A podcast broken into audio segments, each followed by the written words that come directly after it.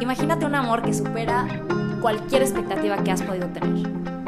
Imagínate un amor que transforma tu vida. Imagínate un amor que nunca se va a cansar de ti y que nunca te va a traicionar. Aprendamos a amar así.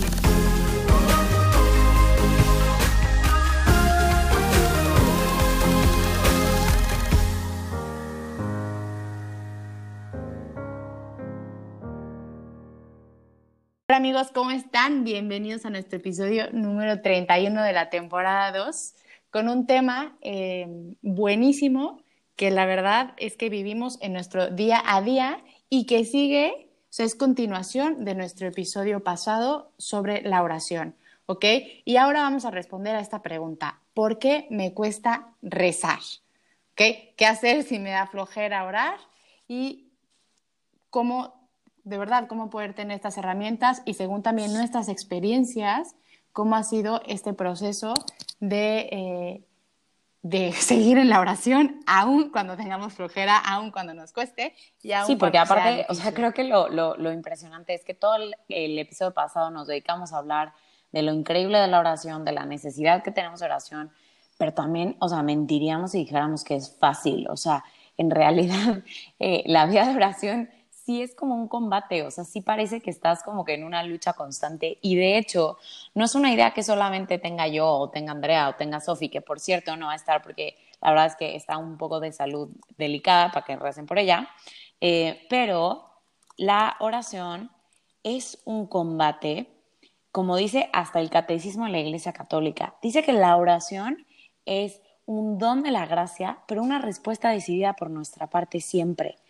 que siempre supone un esfuerzo, que es un combate contra quién? A ver, primero contra nosotros mismos, pero también contra las astucias del tentador, que, quiere hacer todo lo imposible por separarnos de la oración, porque finalmente separarnos de nuestra unión con Dios. Entonces, o, o sea, con lo que termina esta cita que me parece fascinante del número 27-25 del catecismo es que se ora como se vive porque se vive como se ora. Entonces, es un combate definitivamente, pero un combate del que tenemos que salir victoriosos, ¿no? Junto con Dios. Entonces, bueno, vamos a empezar hablando de ciertos obstáculos que hay como que previos a hacer oración. O sea, a lo mejor eres de los que nos estás escuchando y dices, no, yo ni hago, o sea, ni hago y ni se me antoja, o se me antoja, pero en buen plan lo he intentado mil veces. Y puede haber algunas razones, ¿no? Diferentes. Entonces, eh, si quieres empezar. Claro que sí. Bueno, vamos con los primeros obstáculos, ¿ok? Eh, algunos de ellos es que tenemos conceptos erróneos de la oración, ¿ok? Y bien también lo mencionamos la vez pasada, que son todos estos conceptos de pensar que es como que yo tengo que hacerlo solamente con mi psicología o del cual hablamos de la meditación, que tengo que dejar como que un vacío mental, este, o es un, o sea, tengo que hacer rituales con palabras específicas, este, y no es eso, ¿no? O sea, esos son obstáculos que, eh, que me impiden de verdad poder vivir la oración porque pienso que tiene que ser de algún modo específico, ¿no? O sea, toda esta mentalidad del mundo que, que necesitamos un tiempo específico, que, que, tiene que entrar la razón, este, y también creo que un obstáculo muy grande es híjole, ahorita en el mundo que vivimos, con tantas cosas que hacer y con tanto activismo, eh, todo se nos cruza enfrente menos la oración. Y siempre decimos, no hay tiempo. Y verdaderamente no creo que sea una excusa. O sea, sí lo es, pero no creo que lo hagas conscientemente. O sea, seguro sí tienes muchas cosas que hacer y sí es difícil. Pero qué fuerte que Dios, al ser de verdad el amor con mayúscula del cual hablamos en todos estos episodios, que verdaderamente se da todo el tiempo a mí y yo soy consciente de ese amor que me ha sido dado y que también lo necesito en mi vida, es que aunque tenga muchísimas cosas que hacer, debería de ser el primero al cual le ofrezco mi día, al cual me acerco, al cual eh, le hablo, porque de verdad, eh, bueno, ahí voy a ventanear y todo, pero la otra vez grabamos episodios, grabamos episodios y cosas en Amar Así, ¿no? Porque estuvimos súper ocupadas con el tema del taller y todo. Y me impresionó mucho un comentario justo que hizo Joss de, em, de la oración, ¿no? Oiga, no manches, es que ahorita que nos hemos estado juntando temprano, la verdad es que me ha hecho muchísima falta la oración y cómo cambia el día. Y realmente todo el día me quedé pensando, qué impresionante que es verdad, o sea, que dentro de nuestra humanidad, dentro de nuestro enojo, de nuestra forma de ser tan impulsiva, de nuestro tal, o sea, podríamos ser unos ogritos y es que neta es la gracia de la oración y es Dios que nos sale al encuentro, pero que también necesitamos nosotros dar ese paso, dar ese tiempo para que Dios haga su No, y sabes qué, o sea, literal, no sabía si lo ibas a decir, pero yo quiero explicarles, o sea, habíamos estado reuniéndonos toda la semana a las ocho y media de la mañana y yo como que soy muy estructurada, ¿no? Entonces tengo como que me despierto, hago mi ejercicio, me baño, tal, y rezo muy tranquila y entonces a mi día como que sigue. Y esos días como cambió un poco como que mi horario, de verdad, eh, les decía, es que me han dado las 5 de la tarde que no he hecho ese stop para, para entrar en diálogo con Jesús, para reflexionar el Evangelio. Y, y, y, como que me ha estado pesando, pero ese día que les dije, sí fue porque literal llegué a mi columpio donde rezo y dije, la vida sin oración apesta. O sea, en serio, es que estoy de malas, es que no soporto ya a nadie. Y yo decía, ¿qué? ¿Por qué? Pero pues qué no. Y dije, no, es que realmente, o sea, también como que cuando el corazón se ha hecho un hábito, también, o sea, pues no, no se pesa. Pero bueno, esto porque estábamos hablando del obstáculo y que vean, o sea, esto, estamos hablando de cómo a veces este mundo y esta mentalidad activista, incluso a nivel apostólico, es lo primero que nos puede alejar de la oración. O sea, ¿cuántas veces decimos como que, no, es que tengo que mandar los correos y tengo que no sé qué, y el grupo juvenil me está esperando y tal, y no estoy rezando, y, no, y se nos olvida pensar que es en la oración donde realmente se hace fecundo el apostolado que hacemos. Y otra cosa que nos puede impedir muchas veces de hacer oración o que nos puede ser un obstáculo es fracasos que hemos tenido. Fracasos en el sentido de que hemos tenido periodos de sequedad en la oración, que nos ha costado mucho la oración, no estamos pasando por un momento de sequedad donde no podemos ver a, Dios en ningún lado y nos sentimos desalentados. O puede ser también, y yo lo he escuchado muchas veces y a mí mismo me ha pasado, que a lo mejor pedí tanto tiempo por algo y creo que no fue escuchado, que entonces como que pues me decepciono mucho y digo, ¿para qué rezo si nadie me escucha? No. O también otra actitud, y la mención en el catecismo es, esta, esta como indignidad de, de, de, sabernos pecadores, que a ver, obviamente somos pecadores y obviamente no somos dignos de hablar con Dios, pero es que siendo hijos en el Hijo por medio de Jesucristo, Él nos ha querido participar de esta relación con Dios, de esta afiliación. Entonces, estos, estos, cualquiera de estos conceptos, digo, de estos obstáculos, perdón, no puede ser, o sea, aunque lo sea, pero no puede ser de verdad determinante de alejarte de la oración. Entonces, si alguna de estas cosas te sonó, o si alguna de estas dijiste, híjole, sí, a mí me pasa, queremos decirte que es necesario seguir perseverando con confianza y con humildad, sabiendo que somos chiquititos, pero que somos necesitados, necesitados de este amor de Dios. Así que pruébalo y verás, si has dejado la oración, hoy date la oportunidad. Ahora, si eres del otro team que a lo mejor sí está rezando, sí está buscando su oración, incluso la pandemia le ha ayudado o yo qué sé, también hay dificultades que va a haber y es importante que sepas que no eres el único y que es importante saber qué hay que hacer ante estas dificultades.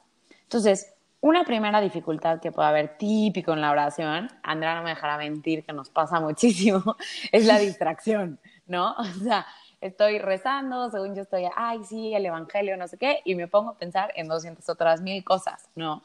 Y a ver, aquí, ¿qué es lo que nos dice el catecismo? La batalla la pierdes cuando te vas a perseguir la distracción, cuando te vas a, ay, no, porque siempre me distraigo. No, tranquilo, toma todas esas, esas oportunidades o todas esas más bien distracciones como una oportunidad para volver a escoger a Jesús en ese momento, para volver a escoger regresar y para entonces decirle, ay Jesús, me estoy distrayendo muchísimo por esto, te lo pongo en tus manos, lo pongo en manos de María para que yo pueda seguir recibiendo lo que tú me quieres decir. Otra dificultad, no sé, ajá, sí, sí, sí. Y algo, bueno, solo como un ejemplo súper concreto, o sea, solamente un ejemplo súper concreto para eso que a mí me ayudó mucho en un retiro que viví Em, de oración contemplativa es justo cuando, o sea, A ver, deja de verdad como que trae a tu mente cosas específicas que te puedan ayudar sensibles a vivir esa oración, como por ejemplo cerrar tus ojos y pensar como en el contacto que hay como que en tus manos, este en los pajaritos que estás escuchando, o sea, en el sonido que hay fuera, pero obviamente si es tranquilo y te lleva a, estar tranquilo, obviamente, ¿no? Si no, busca un lugar eh, que te ayude a eso. Y en este momento donde se te vengan esas tentaciones, donde pienses en cualquier cosa, porque, oigan, es obvio que nuestra mente se va a ir todo el tiempo porque estamos acostumbrados a vivir todo el tiempo con ruido y todo el tiempo rápido. Entonces, es un ejercicio también es un ejercicio que tenemos que ir cultivando y o sea, sí, como que construyendo y acostumbrándonos. Entonces, cierra tu mente y cuando te vengan todas esas, eh, todas estos como que tentaciones, no, no le des más vuelta, simplemente deja de pensarlo y vuelve. O sea, vuelve a esas cosas específicas como como gatillos que tú tienes, como por ejemplo el sonido de los pajaritos, el, como que tus manos juntas, o sea, vuelve a esas cosas que tú, que tú desde el inicio de la oración te propusiste que ibas a estar concentrado en esas cosas, o, eh, o bien haz una ejaculatoria. O sea, ven Espíritu Santo, ven Espíritu Santo y piensa específicamente en esa ejaculatoria para como que ir dejando nuestra mente estar como que mucho más tranquila y de tantas o sea, sí, de tantos pensamientos que tenemos continuamente. Súper, súper, súper bien. Después, otra dificultad va a ser la sequedad, o sea, la sequedad de que a lo mejor yo fui a un retiro, fui a unas misiones, fui a una cosa padrísima y llego en mi oración, ni es tan sensible, ni me hace llorar, ni me hace cambiar y brincar eh, durante el día. Y esto no nos tiene que detener porque tenemos que entender que, o sea, eh, la oración, como le decía Sofía el episodio pasado, es mucho como el sol. O sea, está ahí y te está tocando. No es tanto lo que tú sientas, sino lo que dejas hacer a Dios en ti en ese momento de oración.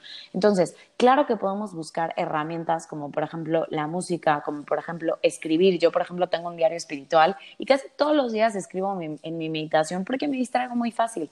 Sí es bueno buscar herramientas, ¿no? Que te ayuden, imágenes, contemplar una cruz, contemplar un icono, lo que sea, pero saber que finalmente el amor maduro a Dios es el amor que ama a Dios, eh, no a, más bien, al Dios de los dulces y no a los dulces de Dios, ¿ok? Que muchas veces estas experiencias sensibles que vivimos en retiros en cosas muy extraordinarias son dulces que Dios nos da para atraernos a Él. Pero en la vida cristiana, el chiste es ir avanzando para amar a Dios, no a sus dulces, ¿ok? Y última cosa, último obstáculo obviamente va a ser la pereza, la flojera y, tal. Y para esto es importante también entender, y yo creo que aquí Andrea nos puede ayudar mucho en su experiencia como mamá, cómo, a ver, el amor no es solo cuando se te antoja. O sea, mucha gente dice como que, pues eso cuando me dan ganas. Espérate, estás hablando de una relación viva con alguien que amas y que te ama. O sea, aquí es donde... O cuando lo necesito, ¿no? O sea... Necesito.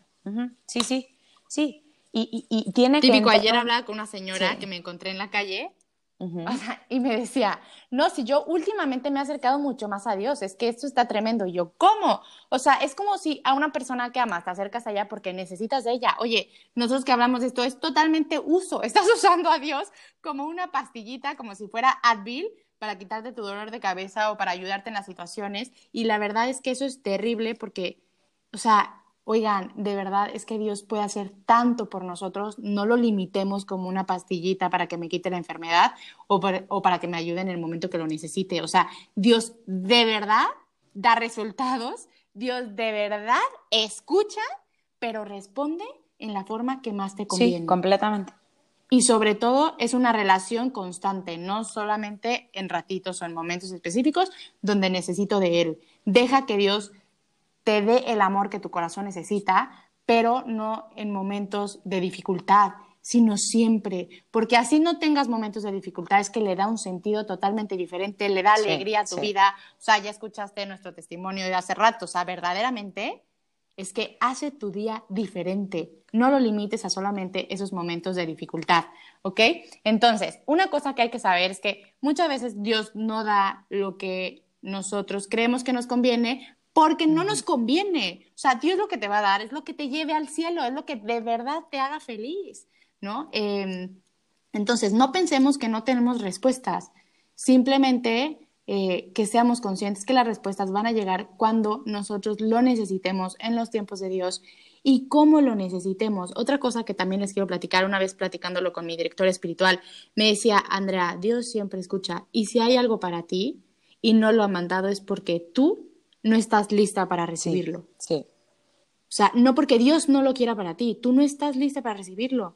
O sea, y yo, qué fuerte, os, porque también depende mucho de mí. Tal vez yo le estoy pidiendo al hombre de mi vida, pero si llegara ese hombre de mi vida, ni siquiera me aceptaría porque soy un ogro, porque tal, porque hay muchísimas cosas que tengo que trabajar, porque lo arruinaría. Sí, sí, sí. y, y, creo que esto es muy bueno porque en este contexto de las cosas que nos pueden agüitar o alejar de la oración, esta parte de que Dios no me escucha, es, es, es, muy importante saber que no hay una sola oración que se desperdicie, solamente que, justo como dice Andrea, o no sabemos pedir lo que nos conviene, o también no pedimos lo suficiente, que también eso puede ser, o lo que dice Andrea, o sea, no estamos, o sea, no estamos como que listos. Y justo ahorita hasta me puse a buscar porque vi un tweet de un padre que me encantó, porque lo decía de una forma muy sencilla, como que eh, dice, Diosito, cuando le pides algo en la oración, te contesta sí y te lo da, o B, sí, pero espera, te daré aún más de lo que pides, o C, tengo algo mejor para ti.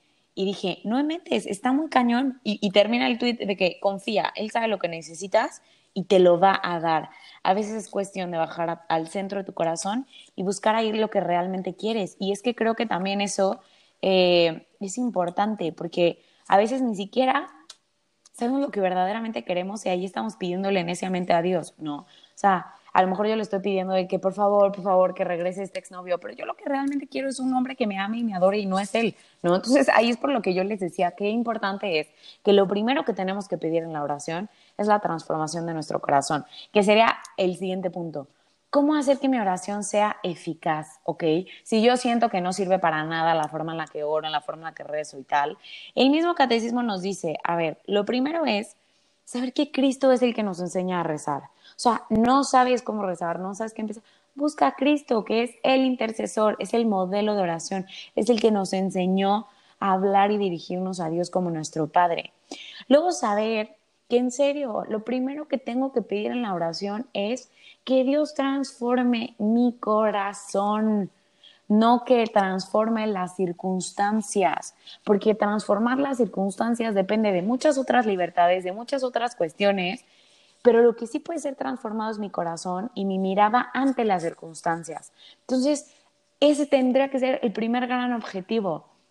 Y aquí también quiero retomar un poco lo que Andrea decía, ¿no? Como de usar a Dios cuando estamos en tiempos de necesidad.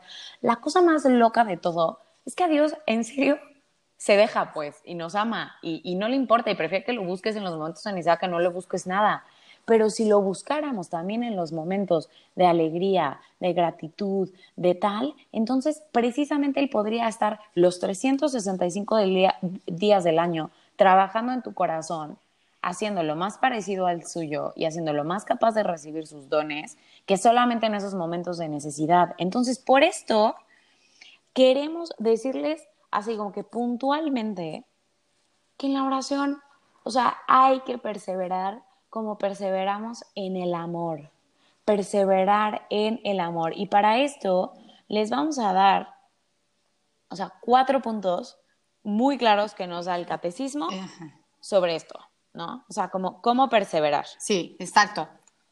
Y uno es orar constantemente, ¿ok? Orar sin cesar. Y esto es increíble porque justo este ardor insaciable que hay en tu corazón, o sea, no puede venir más que del amor. O sea, cuando tú oras es que estás amando a Dios de verdad y es un amor increíble porque no importa las circunstancias, tú lo eliges, ¿ok? Otro es orar es siempre posible, siempre, siempre. Y esto es básico, oigan, porque todos los días a todo momento yo necesito estar con Él, ¿no? Y dice así el catecismo también, el tiempo del cristiano es el tiempo de Cristo resucitado, o sea, que está con nosotros todos los días, en todo momento o actividad, ¿ok? Porque en todo momento de actividad yo puedo intentar elevar una súplica desde lo más hondo de mi corazón. O sea, yo justo ayer en la noche lavando platos, le decía, Señor, hoy no he tenido tiempo de orar contigo. Y lavando los platos, de verdad, le decía, lava así mi corazón. O sea, y es que vas haciendo esas actividades una ofrenda agradable a Dios y vas permitiéndole entrar en tu actividad cotidiana que al final es lo que tenemos y Dios quiere estar presente en todo momento. ¿Ok? La tercera es oración, es una necesidad vital, ¿ok? ¿Cómo podría el Espíritu Santo, o sea, literal, ser nuestra vida cuando nuestro corazón está lejos de Él? O sea, tenemos que vivir en el Espíritu Santo, tenemos que vivir en la oración para dejar que Él, Él sea el que dirige, que Él sea el que, el que guíe esos deseos, esas mociones, el estar abiertos al amor, ¿ok?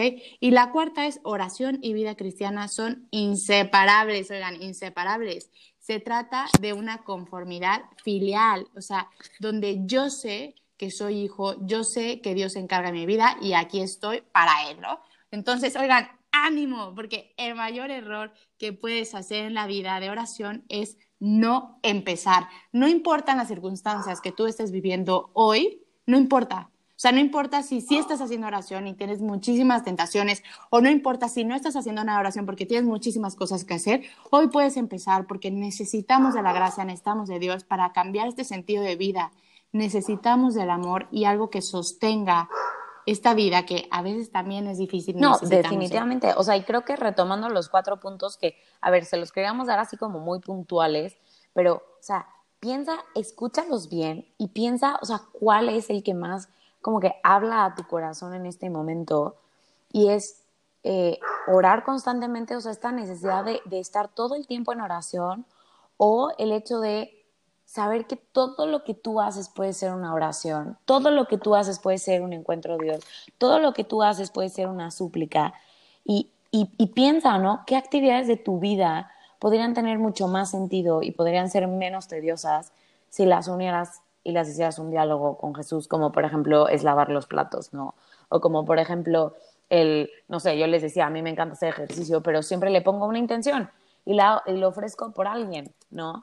Eh, o también la última parte de... Entonces, piensa cualquiera de estas cuatro cosas, cuál es la que hoy te habla más y cuál es la que más vueltas le tienes que dar, ¿no? Como que si es la constancia en tu oración, ser más constante, proponerte momentos específicos eh, para, para y, y, que no sea que, ay, 45 minutos, no, empieza con 5 minutos para que mejor sea constante y sea todos los días.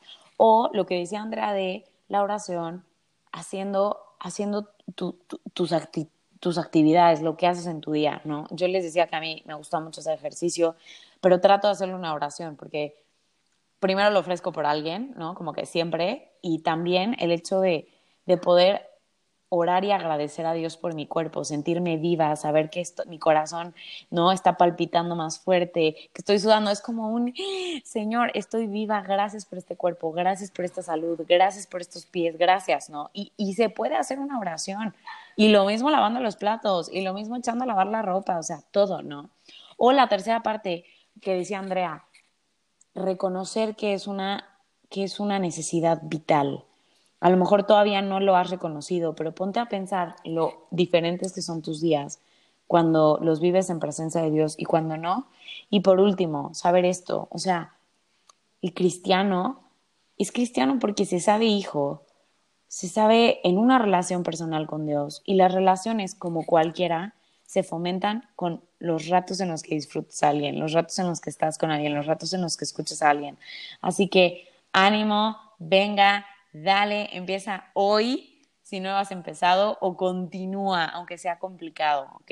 Ok, entonces, oigan, de verdad, de verdad, de verdad, la oración es algo que necesitan nuestros corazones para poder vivir, como dice José, necesitamos vivir, necesitamos gozar la vida. O sea, es que eso del sudor que decía yo, yo decía, qué impresionante la diferencia que hay entre alguien que ora y alguien que no. O sea, porque alguien que ora es alguien que ama. Y alguien que ama es alguien que agradece la vida, cada cosa que hay en ella. O sea, ¿y qué tipo de persona queremos ser? Obviamente estas personas que viven, que disfrutan, que gozan. Y qué chistoso, porque es que justo todos estos beneficios se dan gracias a la oración. Ok, entonces, pues solamente queríamos decirte sí, no, es que ahorita que lo decías, justo pensaba y decía, es que está cañón, porque sí es, o sea, estos lentes de los que siempre hablamos de la teología del cuerpo y tal y tal, que te permiten ver todo como un don, pero no es magia, o sea, no vas a un taller de teología del cuerpo y toda tu vida ves todo como un don. Es en la oración, es en la oración donde, donde puedes disponer tu corazón para todo vivirlo en clave de don, o sea, para que todo se vea de una forma distinta. Oigan, es que neta sí cambia la vida y no lo estoy diciendo porque nosotras seamos las másters de la oración para nada, o sea, y tenemos momentos horribles y también tenemos, o sea, yo también sí termino momentos de redar que, señor, no tengo ni idea de qué me querías decir, no tengo ni idea de tu invitación concreta al amor el día de hoy, pues la revelando durante el día, porque neta no entendí nada, pero no pasa nada, porque Jesús ve ese esfuerzo ¿no? Y, lo valora y lo ama y te hace capaz de vivir el, día con muchísimo más sentido. Así que, ánimo, ¿no? Como que no, no, no, no, ¿cómo se dice esto? O sea, como que no menospreciemos o menos valoremos lo que la oración puede hacer en nuestras no, hombre, no, no. Oigan, es que la oración es todo, o sea, es que lo es todo. O sea, en los momentos buenos, en los momentos que quieras ser feliz, en los momentos que quieras gozar, en los momentos que le estés pasando mal, en los momentos que quieras hacer algo por alguien, lo mejor que podemos hacer es la oración, justo, ¿ok? Entonces, respondiendo a esta pregunta de por qué nos cuesta la oración, porque nos cuesta amar. O sea, porque nos hace falta amor. Pero no perezcamos, porque sí es posible. Pero una frase, una frase que concluye esto, que a mí me impresionó muchísimo cuando la vi, es de San Juan Pablo II, que dice así, oigan, ustedes van a ver que sí aplica para cada una de nuestras vidas. Quien dice que no reza por falta de tiempo, lo que le falta no es tiempo, lo que le falta es amor. San Juan Pablo II. Qué fuerte.